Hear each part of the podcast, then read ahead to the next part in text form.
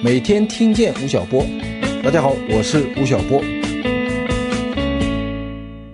我是一个职业的专栏作家，在我的职业生涯中，有一个偶像，叫做沃尔特·利普曼。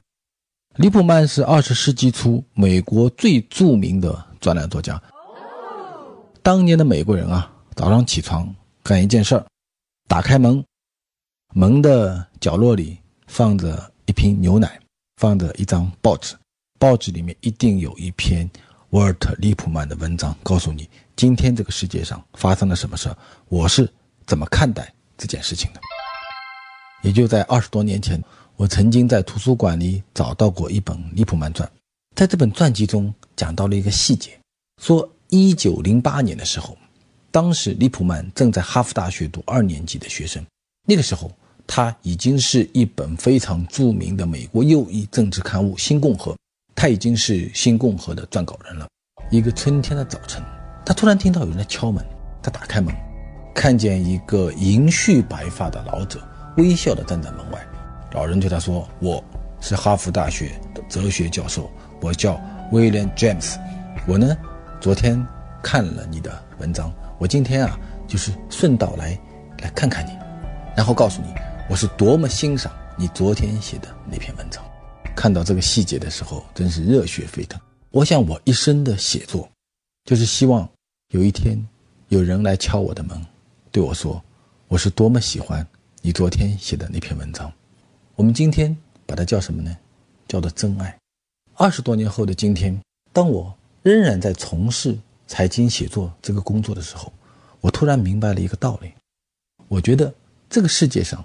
有人敲你的门，说我是多么的喜欢你的文章，但一定也有人，在这个世界的某一个角落，他甚至打上门来说我是多么的不喜欢你的这篇文章和你的这个立场。他叫什么呢？他叫你的真不爱啊！他并不是误解了你，也并不是不了解你，他非常的熟悉你，但是他就是不喜欢你，就是不认同你。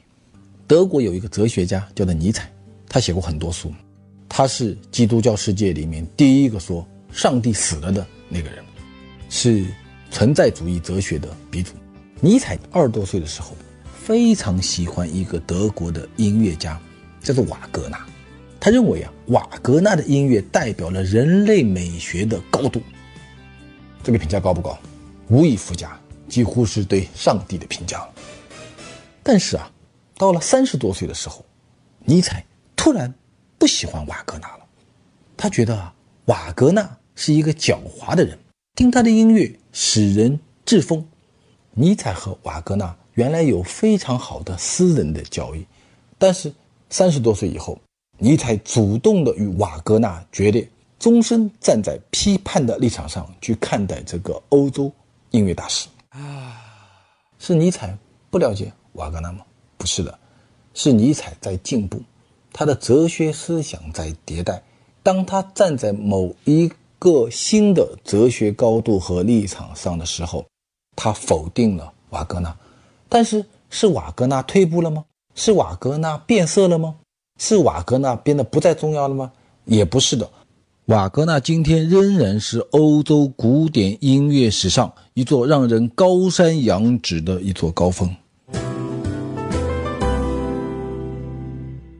我有一个频道叫做吴晓波频道，我非常的感恩。我每天的写作，包括我今天的这样的音频，都是为了大家的服务。我希望大家能够喜欢我。但是在我的这个吴晓波频道的后台，还可以看到一个事实，就是每天有大概六百到九百人取消关注吴晓波频道。我曾经研究过。如果要关注吴晓波频道，要做几个动作呢？要做两个动作：找到他，关注他。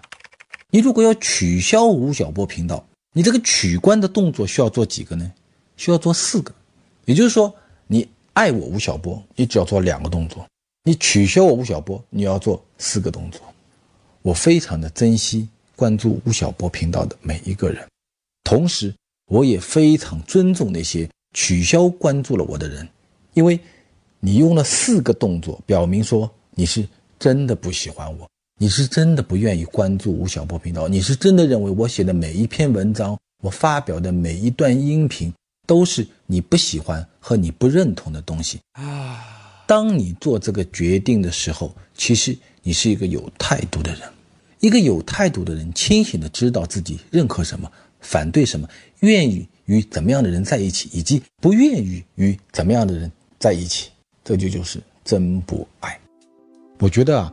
我们要感恩那些真爱我们的人，付出我们的一切为了他。同时呢，我们要尊重那些真不爱我们的人。当他们离开我们的时候，我们要对他表示祝福。我们并不需要太多的悲伤。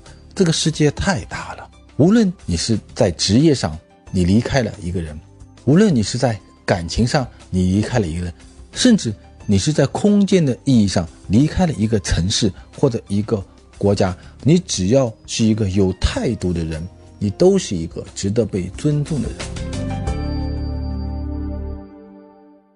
有一天啊，看知乎，有一个问题说：“我啊和我的男朋友分手一百天了，但是到今天啊我还走不出来，我该怎么办呢？”